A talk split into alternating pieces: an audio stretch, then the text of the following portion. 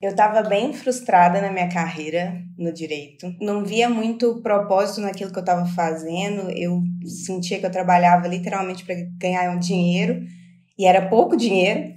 Trabalhava muito, não tinha reconhecimento nenhum.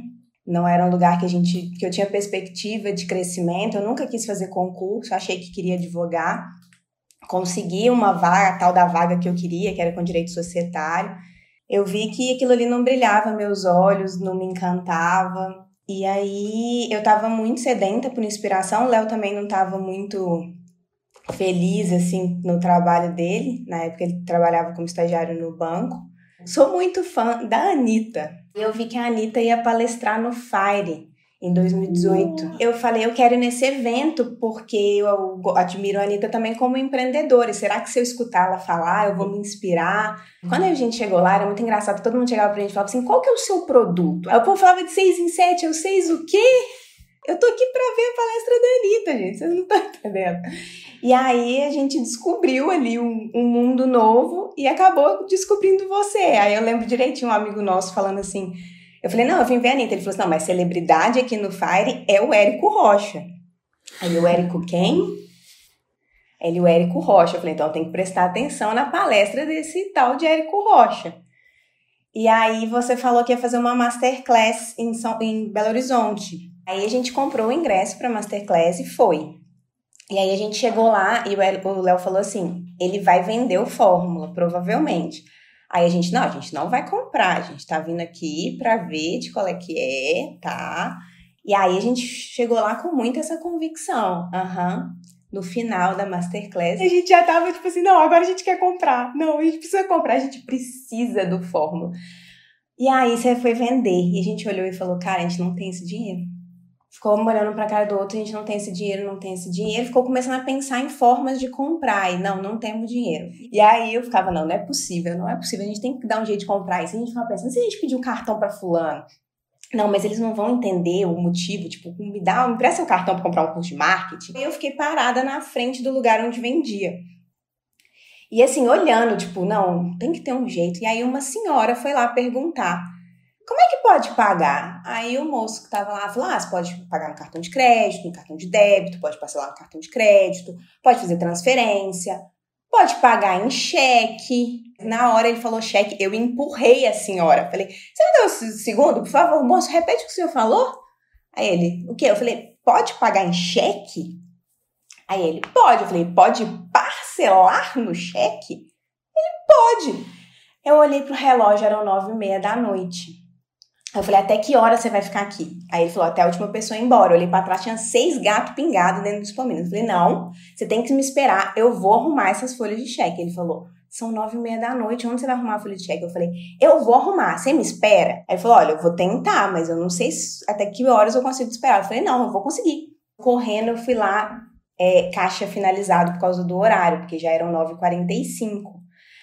Aí eu falei, não é possível que a gente não vai comprar. Eu olhei pra frente, tinha um Itaú, do outro lado da avenida.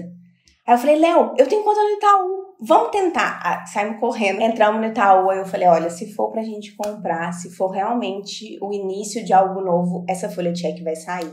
E tinham 10 folhas de cheque. E aí eu correndo, igual uma louca, cheguei lá com as folhas de cheque, eu voltei! E compramos o Fórmula naquele dia desse jeito e sem ter o dinheiro também, porque assim, falar assim, ah, você tinha o dinheiro, então você só precisava parcelar? Não, a gente não tinha o dinheiro nem da parcela, mas vamos assim mesmo, entendeu?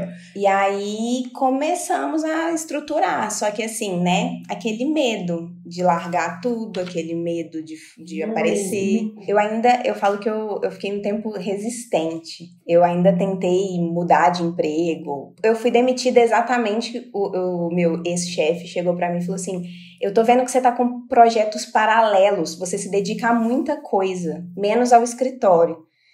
E é por isso que eu acho que o seu lugar não é aqui. Eu falei, você acha, eu tenho certeza que meu lugar não é aqui. Mas eu acho que foi, eu sou grata a isso, eu olho para trás e falo assim: será que se ele não tivesse me demitido, eu ia ter tido a coragem de pedir para sair? E aí um amigo meu já estava me chamando para trabalhar com ele. E aí eu falei com ele: tá, mas eu vou estar tá com um projeto em paralelo. Por você, tudo bem? Ele: não, tudo bem.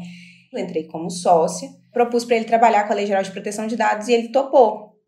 E a gente começou muito no início, ninguém falava disso, ninguém pensava nisso. E teve um dia que eu cheguei em casa e falei com o Léo, esse é o produto? Eu falei, é LGPD, todo mundo precisa saber dessa lei e tudo mais. Só que a minha ideia no início era falar de LGPD para empreendedores, para que o próprio empreendedor conseguisse por si só fazer um programa de adequação. Só que aí a gente estava assim, né? 50% nosso trabalho tradicional, 50% no projeto.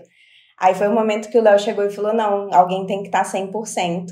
E aí foi o momento que ele pediu demissão do banco, no momento em que ele seria contratado. Aí em setembro de 2019, a gente fez o primeiro lançamento, foi o lançamento Semente.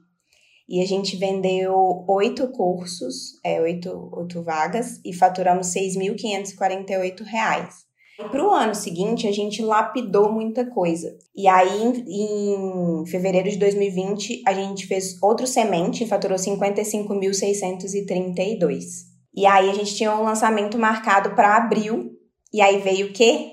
A pandemia a gente ficou, será quanto que a gente investe? Será que a gente segura? Como é que vai ser? Não, não sabia, o mercado ainda estava muito incerto. E aí a gente não esperava, realmente não esperava, mas aí foi quando a gente fez o 6 em 7. A gente faturou 122.414. E a partir dali, como é que foram os lançamentos? Aí foi uma crescente, assim, é, muito grande, mas, assim, sobre o primeiro 6 em 7, foi muito.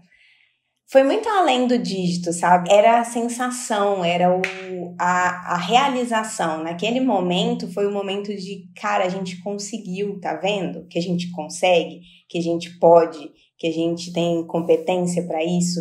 No ano de 2020, você tem... qual foi o seu maior lançamento? A gente faturou 705.761. Mas ao uhum. todo no ano, vocês têm mais ou menos uma conta de padaria de quanto você faturou? 1 milhão e 800 mil. Quase, quase, quase 1 milhão e 900 mil. Que dica que você daria para quem está entrando na próxima turma, por exemplo? Qual a uhum. dica de vocês em relação para essas pessoas? Executa, erra rápido, aprende rápido, executa. Não fica estudando, estudando, estudando sem colocar o pé na água. Vai, estuda, aplica, erra, aprende com erro, acerta, aprende com acerto. E quando fizer o 6 em 7, não acomode. Porque né, o, o, o faixa marrom é o faixa branca que não desistiu e eu acho que o faixa preta é o faixa marrom que não acomodou. E a gente fala que é só o começo aqui, ó. A plaquinha tá aqui. Pega ela aí. Aí, ó. Foi do 7 em 12, que a gente já pegou o 7 em 12, nem pegamos de 7 em, 16 em 7, porque já foi 7 em 12. Aí esse ano o comprometimento é que no mínimo seja o 7 em 7. Queremos o 8 em 7. Mas vamos lá.